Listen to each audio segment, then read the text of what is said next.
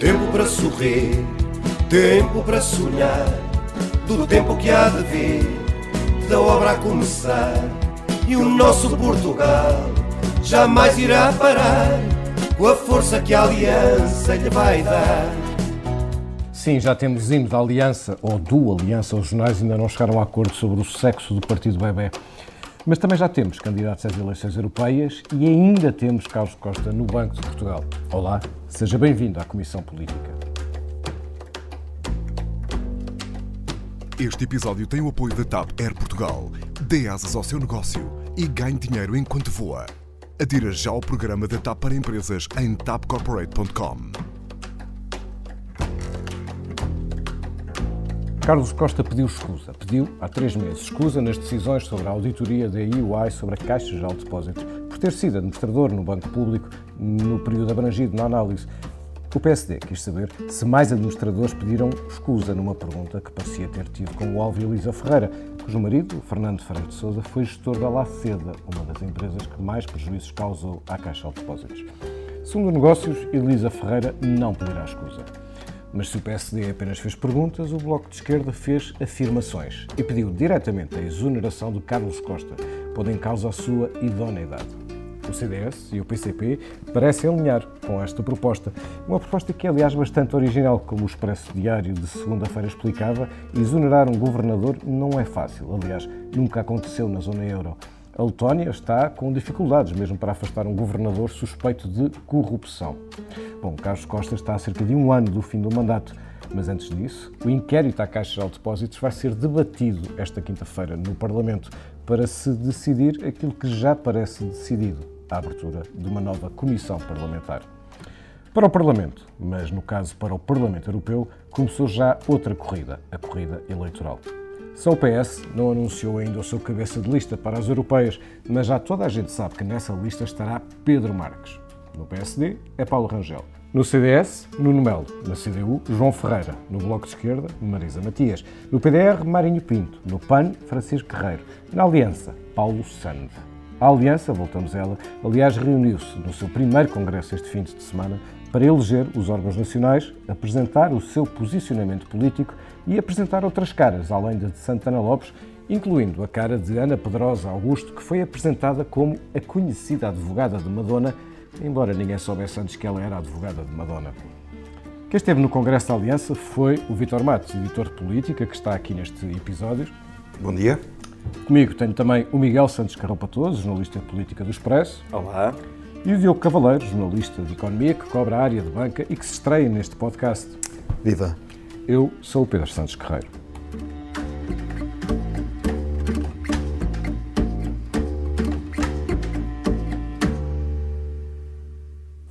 Quem é que pode, neste momento, garantir que Carlos Costa tem idoneidade e condições para ser governador do Banco de Portugal? Há alguém neste país que possa dar essa garantia? Não há. Essa garantia não existe porque o Banco de Portugal se recusa a avaliar o seu próprio governador. E sem avaliação não há clarificação. Sem avaliação há suspeita. E um governador sob suspeita de idoneidade, que se escuda no seu estatuto de governador do Banco de Portugal para não ser avaliado, não tem condições para ser governador do Banco de Portugal. E é por isso mesmo que o Bloco de Esquerda apresentou hoje um projeto de resolução a recomendar ao Governo que inicie um processo de exoneração de Carlos Costa como Governador do Banco de Portugal. Diogo Cavaleiro, queres responder a esta pergunta de Mariana Mortágua? Alguém pode garantir que Carlos Costa é idóneo? Eu respondo com uma pergunta que é alguém pode garantir que alguém é idóneo? Relativamente ao governador, o que nós temos neste momento são vários, vários apuramentos de responsabilidades. Temos as responsabilidades civis, que a Caixa está a tentar apurar com três eh, sociedades de advogados, temos as responsabilidades contraordenacionais a cargo do Banco de Portugal. E temos também as responsabilidades criminais, neste caso no Ministério Público temos aqui um inquérito que tem a Caixa como uh, objeto. Em relação às, à idoneidade do Governador, o, o que temos de olhar, acho eu, é que também vai começar agora a terceira Comissão de Inquérito à Caixa, que vai. Uh... Porque vai mesmo haver a comissão de inquérito, não é? Há aqui uma união de partidos nesse sentido. Sim, claro. Uh, tirando o PCP, que já disse que não vê motivos para esta terceira iniciativa deste género com a Caixa como objeto, todos os partidos parecem apontar para uma nova iniciativa deste género, o que leva também uma maior responsabilização para os partidos, porque vamos para a terceira comissão de inquérito à Caixa, portanto, e a, a, segunda em que os atos de gestão vão ser, vão ser olhados. Portanto, acho que os deputados neste, neste, nesta nova iniciativa vão ter aqui uma responsabilidade acrescida, que é não podem terminar outra, outra comissão de inquérito sem conclusões, como aconteceu com, com a primeira. Neste momento também têm mais dados para conseguir também contrabalançar o que é que, o que, é que foi dito na primeira comissão podemos, de inquérito. Podemos esperar resultados, porque essa é uma das principais um, resistências ou, ou, ou mesmo um, daqueles que uh, estão contra esta, esta comissão uh, e que argumentam que vai ser mais um fulctor político do que propriamente um processo que possa produzir uh, resultados. O que, é que neste, o que é que nesta comissão será diferente das anteriores?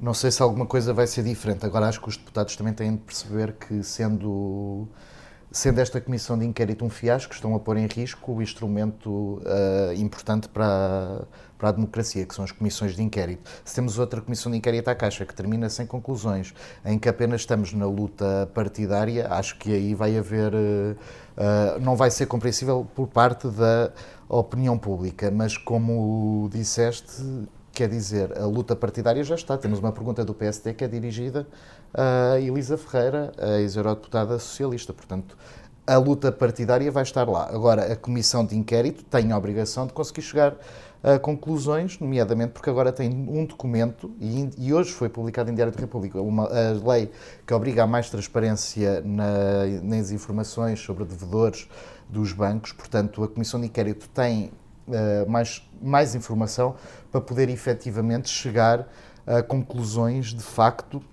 uh, sobre o que é que aconteceu. Eu relembro que uma das conclusões da primeira comissão de inquérito uh, à Caixa, que depois não foi aprovada porque, nenhuma, porque as conclusões não passaram, uh, portanto a comissão acabou sem conclusões. Uma dessas conclusões retiradas pelo relator era que nenhum, não tinha ficado provado nas declarações dos, dos gestores e dos políticos na comissão de inquérito que tinha havido práticas de pressão da tutela, ou seja, do governo, para a aprovação de operações de crédito. Agora temos uma auditoria feita por uma auditora, a UI, que nos diz que isso efetivamente pode ter acontecido neste período. Portanto, agora os deputados têm um documento em que podem. Uh, que podem estar. É? Exatamente. Agora, a, a, verdade é que, se, havendo uma, uma, uma, provável luta partidária, ou seja, quais eram os governos, que, que ou, ou de que cor eram os governos na altura dos créditos, da concessão destes créditos. Estamos a falar num período muito, muito alargado, 15 anos desta auditoria, embora a maior parte destes créditos se concentrem num período relativamente um, menor. Mas todos parecem unidos contra o Governador. Eu recordo que o próprio Governo, noutra ocasião, o Secretário de Estado Ricardo Mourinho Félix chegou a dizer que o Governador tinha cometido uma, estou a citar, falha grave de informação, na altura ele referia-se ao Banif. O próprio uh, Mário Centeno que vem do Banco de Portugal e recorde-se que é conhecida uma história de uh, fricção entre Mário Centeno e Carlos Costa uh, dessa altura. E Mário Centeno falhou, falou também em falha de, uh, de, informação, portanto, este governador não é querido por ninguém. Ele vai estar, ele vai ser com certeza chamado a esta, a esta comissão de inquérito e vai ser uma espécie de Carlos Costa contra o resto do mundo, não é? Sim, o CDS já disse que quer que seja o primeiro a ser, a ser ouvido nesta comissão de inquérito. Mas há efetivamente uma união entre todos os partidos uh, contra Carlos Costa. A questão é se essa união depois leva a um apoio a uma exoneração. Uh, primeiro temos logo o PSD que não está nessa, não está nessa, nessa liga, até porque foi uh, foi ele que o reconduziu em 2015, juntamente com o CDS. Na altura, o CDS, tive, tive há pouco a ler, o CDS na altura disse que, porque em 2015 já foi depois do BES, e na altura a justificação do CDS para, para, para proceder à sua recondução era que é, esse, esse, esse passo garantia a estabilidade financeira, porque na altura ainda estava por vender o novo banco. Portanto, o CDS agora tem aqui uma margem para poder dizer que Uh, há um caminho, uh, ou que o caminho que foi feito, ou que se descobriu sobre Carlos Costa, traz aqui mais dúvidas. mas a verdade é que há um relatório da Comissão de Inquérito do, BANI, do, do BES que já tinha imensas críticas ao Banco de Portugal. Portanto, eu acho que agora aqui a questão da, do, da posição de Carlos Costa que se coloca é o que é que é mais grave? Se foi o facto da Comissão de Inquérito dizer que uh, o Banco de Portugal podia ter tido uma atitude mais assertiva em relação ao BES e isso poderia ter diminuído os impactos do, daquilo que se viveu, ou agora a concessão de créditos de, que é uma na Caixa Geral de? Depósitos. É? Por um lado, de, conflito, de, eventual conflito de interesses, embora ele já tenha pedido escusa, embora essa escusa tenha sido feita há três meses, já depois do relatório da UI ter sido entregue, mas o, o, Bloco de Esquerda põe mesmo a questão da idoneidade, não é? Vitor Matos, tu escrevias no, há poucas horas, quando uh, no curto desta manhã, nós estamos a gravar na manhã, terça-feira, que Carlos Costa está contaminado. Está contaminado ou está sobre terreno minado? as duas coisas. Uh, está contaminado porque, como tu dizias, está toda a gente contaminada que passou pela banca nos últimos anos em Portugal. Parece-me que é difícil encontrar uh, inocentes, uh, por isso não é preciso ter muito trabalho andar à procura de culpados. Uh, eu acho uma coisa muito estranha nesta, nesta questão dos bancos, acho isto tudo mudou um bocado esquisito, porque isto é assim como as canções, não é? Há, há, as comissões de crédito, onde eles cheiram o crédito e depois aquilo vinho é caríssimo e sim senhor, vamos comprar este vinho de 100 euros, que o vinho está ótimo, é uma maravilha. Depois vai saber que está tudo azedo, não é? Quer dizer, há um problema de narizes neste, na, na, na questão do, na, da, da avaliação do crédito na Caixa Geral de Depósitos, que hoje custou uh, aos portugueses 5 mil milhões de euros. Portanto, é uma coisa muito séria. Não é, não é uma brincadeira que, uh, quer dizer, que as pessoas que passaram por lá uh, possam dizer que não viram, não perceberam, que aquilo passou-se tudo de forma oculta, participaram em reuniões, como o caso de Carlos Costa, que teve pelo menos em quatro reuniões da, da Comissão de Avaliação de Crédito, onde foram tomadas decisões Portanto, ele foi administrador entre 2004 e 2006, certo? Uh, o que me faz aqui um bocado de confusão é o pedido de escusa tardio. Quer dizer, o governador do Banco de Portugal só pede escusa depois de sair na imprensa que ele teve em reuniões e que participou e que tomou uh, decisões e que votou favoravelmente certo tipo de créditos. Porquê é que não o fez antes? A decisão já foi tomada em novembro, portanto, mas mesmo assim, já meses depois da auditoria à Caixa ter chegado. Mas só sabemos agora. Uh, mas só agora é que exemplo, anunciou, exatamente. Ele foi, ele foi, questionado pela Sábado, da semana passada, com, com a propósito de um artigo. Uh, a propósito de um artigo sobre este tema e não respondeu. Portanto, quer dizer, há aqui uma necessidade de transparência das instituições que também é importante. Se o próprio uh, governador tivesse dito isso quando tomou a decisão, se calhar não estava, uh, estava mais bem posicionado do que está hoje, não estava numa posição de fragilidade que está hoje, se ele tivesse dito isso logo, acho eu, do ponto de vista político, sobretudo, não é? Agora, há aqui a questão política, vamos supor, é que o PSD que agora está não é o PSD que o nomeou, Exato. é completamente diferente. Portanto, uh, e o PS quer dizer, o governo de, de uma posição um bocado redonda, tal, porque também não quer tomar uma posição institucional agressiva contra nem, nem, nem pode nem deve contra o governador do Banco Nem ganha nada agora, né? Há um Sim, ano do final do mandato. Bem evidente. Em todo caso, há, há um isolamento evidente do governador. A questão é, vamos, se podemos chegar aqui a um impasse, que é hum, termos o Parlamento ou os partidos toda a gente a tirar a confiança ao governador e não haver qualquer mecanismo interno que permita a sua exoneração, porque, como o artigo que tu escreveste ontem explicavas bem, o governador é inamovível. Uh, uh, as regras do BCE que prevêem que, em caso de falta grave, não sei o quê. Mas essa, essa regra é precisamente para blindar governadores, em geral, não apenas o português, claro, contra pressões políticas, não é? E aqui Carlos Costa também se transformou num, num inimigo comum. Claro, mas aqui temos aqui uma questão que, mas, é, princípio, que é. Então, mas o governador deve, quer dizer, deve ou não poder avaliar a questão da Caixa onde ele participou. Ponto. Não vai avaliar, vai estar fora. E as pessoas do Banco de Portugal vão tomar uma decisão avaliando o governador do Banco de Portugal tem independência e distanciamento suficiente para o fazer. Eu acho isto tudo. Uh, de qualquer forma, Vitor, há outro aspecto que, que, que interessa perceber, que é a coincidência que esta comissão de inquérito terá no calendário uh, deste ano uh, eleitoral. Quando é que se pode, uh, enfim, ainda não está marcado, só na quinta-feira será decidido, mas podemos esperar um, uma comissão de inquérito em período eleitoral? A comissão de inquérito tem que terminar, será uma comissão de inquérito que terá de terminar com a fim da ação legislativa que acaba em junho, não é? Portanto, a parte final, a reta final, com certeza que apanha a campanha das eleições europeias.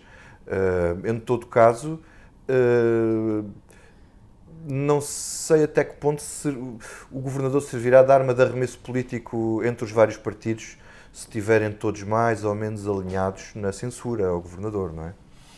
E por falar em campanha eleitoral, Pode ser Pedro Marcos, pode não ser. Se for ele, eu acho que há motivos sérios para preocupação, porque houve aqui, no fundo, se quiser, um aproveitamento do cargo ministerial durante este ano, durante este mês e meio, para uh, engendrar, criar um candidato. Portanto, eu acho que isso que, cria, se quiser, é no mínimo concorrência desleal.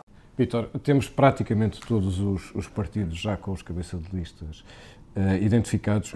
Um, o que é que nós podemos esperar do, do, do período daqui até às eleições uh, do final de maio, das eleições uh, europeias? Vai ser uma campanha um, como noutras europeias em que se fala mais de política interna, ou se aproveita também para falar de política interna? Como é evidente, vai-se falar de política interna e já se viu pelas primeiras intervenções dos cabeças de lista que estão na grelha de partida para as europeias que isto é feito de um misto de, de política interna, como se viu pela, pela, pela, apresentação da campanha de Paulo Rangel, e depois, eh, a partir daí, extrapola-se para a Europa. Eh, como em Portugal ainda não pega muito, vamos ver o que é que vai acontecer eh, com os partidos que estão a aparecer nas franjas, o discurso anti-europeu, é natural que se foque na luta interna, sobretudo porque estas eleições vão servir para lançar as legislativas. Portanto, isto é o tirocínio para as legislativas, de, que é muito importante, por exemplo, para Rui Rio, eh, para o PS testar a possibilidade de se aproximar o mais possível eh, de uma maioria absoluta, eh, para o Bloco e para o PC conterem eventuais descontentamentos por se terem coligado ao PS ou capitalizarem aquilo que conquistaram por estarem na geringonça o CDS pela primeira vez sozinho uh, ao fim de 10 anos, a última eleição em que concorreram sozinhos foi há 15. Uh, eh, vamos ter o teste da aliança, o teste do Chega, uh, vamos ver se, se, se, o PAN consegue eleger um deputado ou não. Portanto, há aqui, um, há aqui um, um, uma grande incerteza sobre o que é que vão ser estas eleições. Primeiro, em toda a Europa, porque vão crescer os populismos e vai ser o, o Parlamento Europeu cheio de extrema-direita, com muita extrema-esquerda, mas cheio de extrema-direita, como, como nunca se viu. E, e de anti-europeístas. E de anti-europeístas.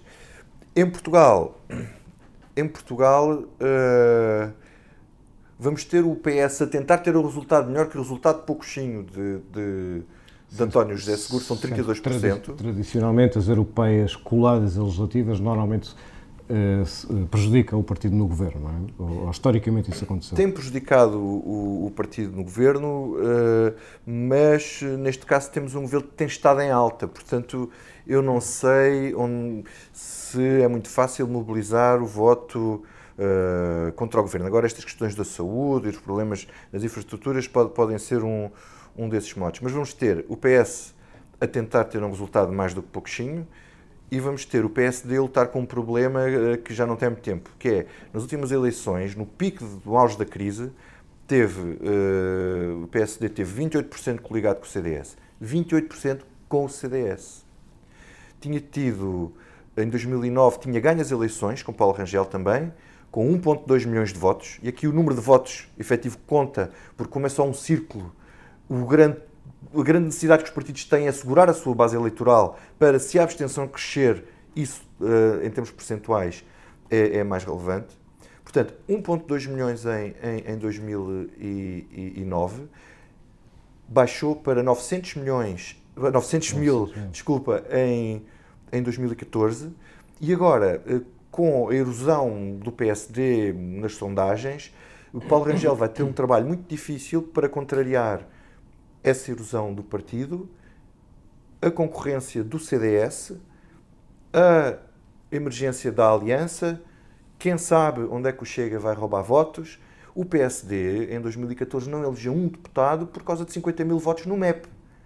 Portanto, quer dizer, é um Vai trabalho ser- muito vai ser difícil. uma- Vai ser um trabalho muito difícil. O mapa Eh, eleitoral curioso. Eh, eh, Miguel, Miguel Carrapatoso, ainda, não, se- ainda não foi formalmente apresentada a, a lista do PS, dará este no próximo fim de semana, dia, dia 16. Eh, já parece certo que Pedro Marques estará, estará nessa, nessa lista e isso, só isso eh, provoca alterações, provocará alterações no governo. O Expresso, uma notícia assinada por ti, explicava este sábado um, que daí decorrerá uma ascensão de, de- de Pedro Nuno Santos, mas esta pode, aliás, nem ser a única alteração no governo. Nós já estamos a queimar os últimos cartuchos desta, desta legislatura, mas ainda são cartuchos importantes. Uh, que efeitos é que isto pode ter no governo? Bom, em teoria terá poucos efeitos, até porque estamos a falar da promoção de Pedro Nuno Santos, que é um, um político entretanto, experimentado e ganhou muita notoriedade com, com, a, com a geringonça, como secretário de Estado dos Assuntos Parlamentares.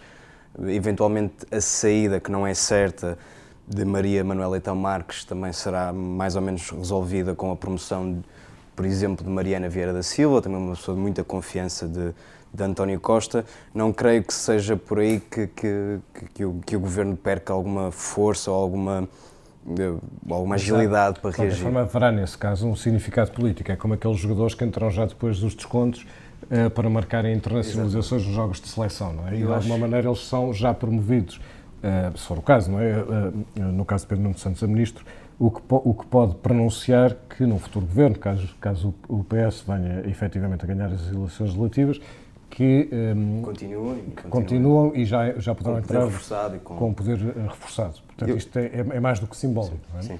E acho que a, a própria escolha, a confirmar-se, tudo indica que sim, de Pedro Marcos como cabeça lista às europeias, é também, tem também este racional de, de, do- de António Costa preparar o futuro do partido e, e- e e a jogar as várias peças no, no tabuleiro. Pedro Marques chega à cabeça de lista muito desgastado por estes quase quatro anos de governo. Ouvimos as declarações de Paulo Rangel, do Nuno Melo, ele é o alvo principal a, a bater. Ah, e, e é uma Ele escolha. ele, se de facto for líder, ele será o mais inexperiente, entre aspas, dos, dos, dos E é uma de escolha arriscada, de facto. Agora, pode obedecer a, a dois... Em matéria europeia, desculpa. Exatamente. Podem obedecer a dois... Podem ser dois trunfos num só. António Costa pode ver nele um bom comissário, um bom candidato a comissário europeu. Aliás, António Costa, na reunião da Comissão Política Nacional, disse claramente que todos os membros da lista são comissariáveis, neste caso. Portanto, e Pedro Marques, como nós escrevemos também, é um candidato a alegado comissário. E depois, como dizia há pouco, António Costa pode ver nele uma alternativa à, à sua sucessão. Temos agora várias, várias peças. Pedro Nuno Santos é o, o nome mais falado, mas Pedro Marques, com esta promoção, pode ganhar também alguma força. Mas há eleições para ganhar e estas eleições europeias vão ser muito difíceis, como dizia o Vítor, para o PS. Há vários fatores a concorrer. Temos Marinho e Pinto novamente a surgir, é uma incógnita o que é que, o que, é que ele vai valer agora. Temos o Chega de André Ventura, temos o Aliança de Santana Lopes, já vamos falar. Um, e de facto estas eleições são muito importantes para, para António Costa porque as últimas serviram para apiar António José Seguro e portanto o desafio é crescido e António Costa tem que ter um bom resultado nestas eleições.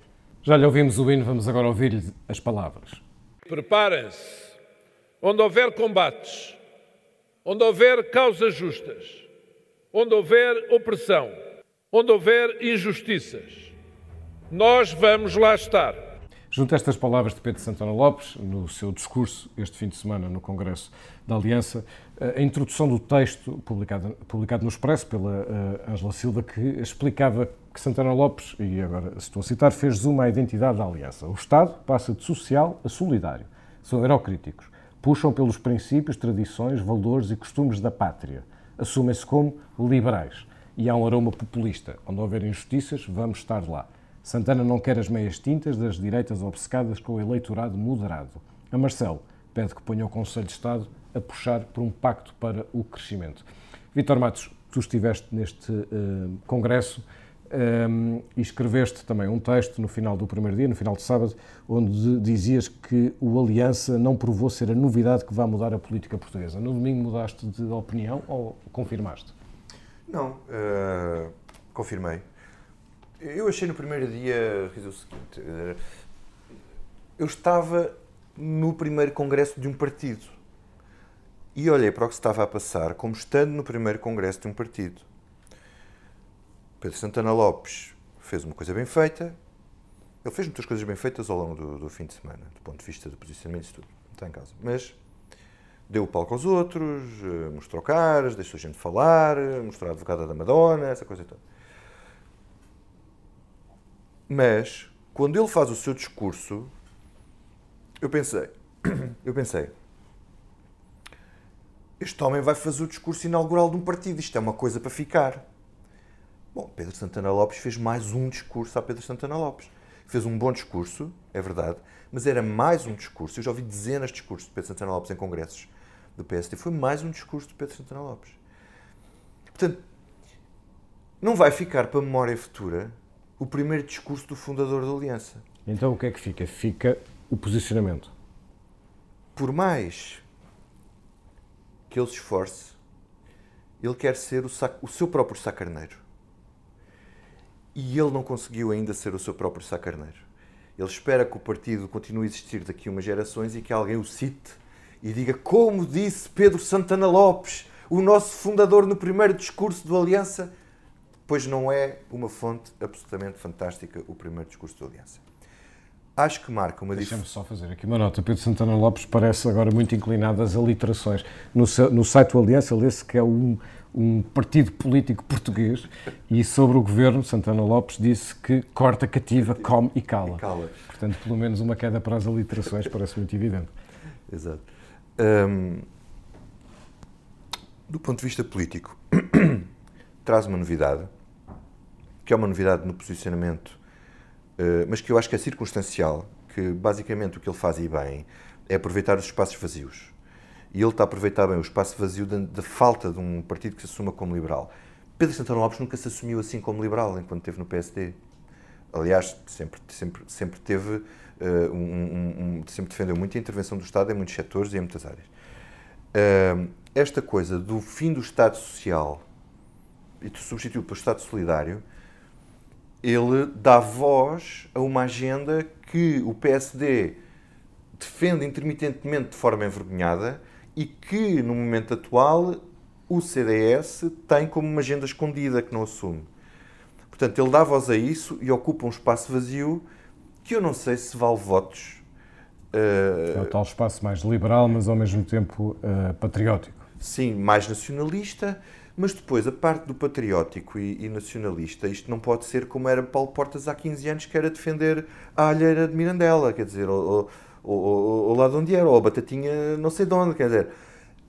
Um, do ponto de vista do euroceticismo, aquilo que foi apresentado lá, as críticas a Bruxelas que foram feitas, e as propostas para a campanha europeia são umas coisas assim meio burocráticas que eu não acredito que venham a pegar no eleitorado. O Paulo Sando veio falar das linhas vermelhas uh, que os parlamentos podiam traçar para limitar a ação da Comissão Europeia. Isto é impossível de vender numa campanha, isto é uma linguagem que só meia um dúzia de elites percebem.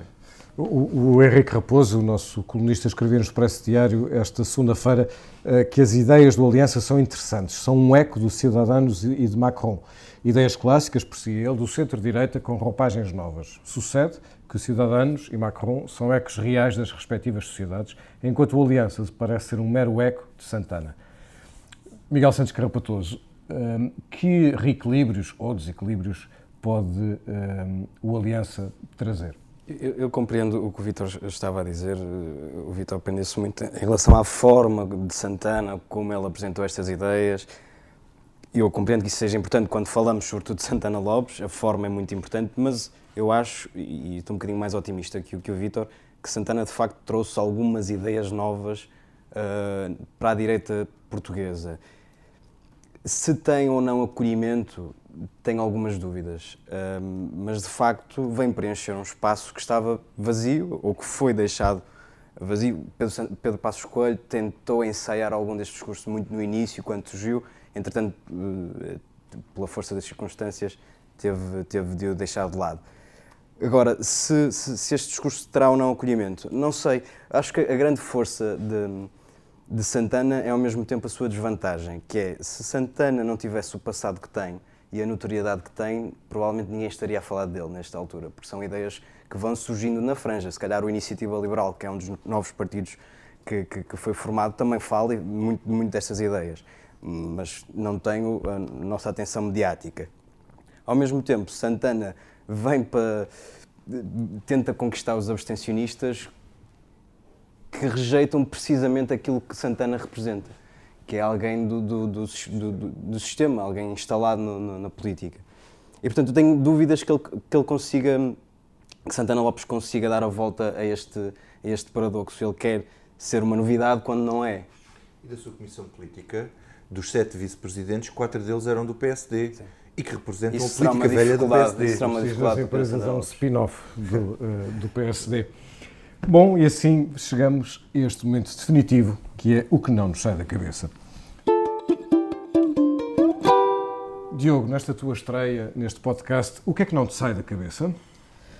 Olha, eu pensei em estacionamento e passo já a explicar. Ah. Eu adoro trotinetes, é uma coisa ótima na, na cidade, pronto. Não e as trotinetes... Para, não consegues ir para... Isto é um bocado longe. Para mas... de Arcos de trotinete? Não, mesmo Pena. quando trabalhava dentro de Lisboa também não conseguia. Mas as trotinetas tinham uma, um problema que se chama estacionamento, estacionamento ilegal. Ainda no outro dia estava a andar e tinha uma trotinete deitada no chão, no meio da ciclovia. Uh, mas um, aquilo que eu quero dizer. Era teu, estavas a andar no meio da ciclovia, estavas no passeio. Agora, isto leva a uma questão. As trotinetes não são o problema do estacionamento em Lisboa. O problema do estacionamento chama-se carros. Uh, e há um grande problema que eu acho que continua a merecer uma, uma atenção especial e por isso é que não me sai da cabeça, que se chama estacionamento em segunda fila. Pá, acho que tira qualquer pessoa do sério, que é tu queres andar e não consegues, porque há uma pessoa que acha que aqueles dois minutos que ela está a perder uh, para ir fazer uma coisa não incomodam os outros todos. Deixa-me adivinhar, ouves muito aquela frase, estou a trabalhar. Não, pá, é, eu acho assim uma, uma, uma falta de civismo completa que existe porque não há fiscalização. É a falta de fiscalização na cidade em termos de, de segunda fila é algo que me chateia imenso porque não acho que a prioridade seja uh, andar a cobrar uh, o estacionamento por parte da. ou o estacionamento em, em, em lugares formais, como a Mel faz. Acho que a prioridade tem de ser a falta de a fiscalização uh, em segunda fila, porque enquanto não tiveres transportes públicos a sério, esse para mim continua a ser um problema que não sai da cabeça. Muito bem, respeitamos as tuas dores de cabeça e passamos para o que não sai da cabeça do Miguel. Uh, o colinho, e não me refiro ah. a nenhum evento desportivo recente, refiro-me a um artigo de opinião de Rui Tavares, fundador do Livre, que se queixou da excessiva atenção mediática que damos nós, comunicação social, a Santana Lopes. Uh, nada me move contra Rui Tavares, mas acho que é a última pessoa que se pode queixar de, de ter sido, de, de, ver outros a serem levados ao colo. Recordamos as eleições legislativas em que o Livre sem, sem qualquer base de apoio palpável, teve horas e horas de, de um, cobertura mediática. Portanto, Rui Tavares chegou a ver Santana, uh, terá de concorrer com ele também. Vítor, o que é que não te sai do colinho? A greve dos enfermeiros, uh, mas sobretudo não me sai da cabeça as uh, 2.657 pessoas, 2.657 pessoas que não foram operadas. Eh, pronto, é só para saber, é que eles estão todos a rir do meu engasgo aqui. Do... Estamos a rir porque isso era o que nos saiu da cabeça a mim, mas tudo bem. Ah, é? Mas continua. Queres começar de novo? Não, não, continua, continua. Um, e acho que cada caso destes é um caso, não sabemos que gravidade estamos a falar mas de facto há, há, há, um direito à greve, mas esta greve está a ser muito prolongada e há de certeza pessoas que estão a passar eh, problemas não é? que, de saúde que têm a ver com isto. Bom, sendo assim, resta-me dizer que não me sai da cabeça o 10-0, que na verdade é aquilo que não me sai da cabeça. Mas enfim, isto é um podcast político, ainda, ainda agora falámos de banca e lembro-me também da manchete, ou, de uma das notícias principais do um, do Negócios de hoje, na primeira página, que conta a história de um banqueiro que ficou com uma casa que o seu banco tinha penhorado. É preciso criatividade. Eu acho que devemos sempre elogiar os bons, os bons casos. Provavelmente até este banqueiro até ajudou uh, o banco que geria a aliviar uh, pesos mortos, não é? Ativos tóxicos e, portanto, comprou, comprou os terrenos de qualquer forma, a semana sim, a semana é completamente marcada pelo, pela questão dos enfermeiros, pela greve dos enfermeiros, e enquanto a ASAI vai investigando o financiamento, enquanto a plataforma recorre para a Comissão de Proteção de Dados, enquanto esperamos pelo Tribunal sobre a sua decisão sobre a requisição eh, civil, chegamos ao fim deste episódio que tem a edição multimédia da Joana Beleza, a ilustração do Tiago Pereira Santos e acabamos com uma música em homenagem ao Filipe Santos Costa, que não está cá esta semana, mas cedo voltará e com certeza adorará músicas como esta. Foi picada da enfermeiro, foi picada da enfermeiro, a barriga está a crescer e o povo a dizer: Foi picada da enfermeiro. Foi picada de enfermeiro, foi picada de enfermeiro. A barriga está a crescer e o povo a dizer: Foi picada de enfermeiro.